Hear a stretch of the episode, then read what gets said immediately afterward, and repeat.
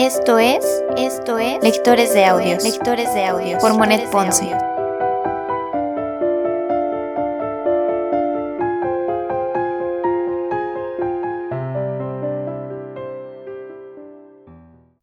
Primera temporada, primera temporada, Cartas ateo, Cartas ateo de Vincent Van Gogh, de Vincent Van Gogh. Carta número 45. Poco a poco y lentamente nació entre ella y yo algo diferente.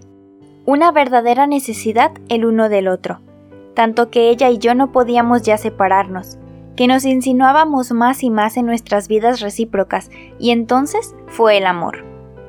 Lo que existe entre Cien y yo es real, no es un sueño, es la realidad. Yo considero como una gran bendición que mis pensamientos y mi actividad hayan encontrado un punto fijo, una dirección determinada. Es posible que yo haya tenido por Kay más que pasión, y que en ciertos aspectos ella haya sido más linda que Cien. Pero que el amor por Cien sea menos sincero, de veras que no, porque las circunstancias son muy graves y lo que importa es sobrar, y fue así desde el principio de nuestro encuentro. Observa el resultado. Cuando vengas a verme no me encontrarás ya desanimado melancólico, sino que estarás en un ambiente donde creo que podrás acomodarte y que de ningún modo te disgustará. Un taller joven, una familia a un joven en plena acción. Nada de taller místico misterioso, sino un taller que arroja sus raíces en pleno en la vida misma.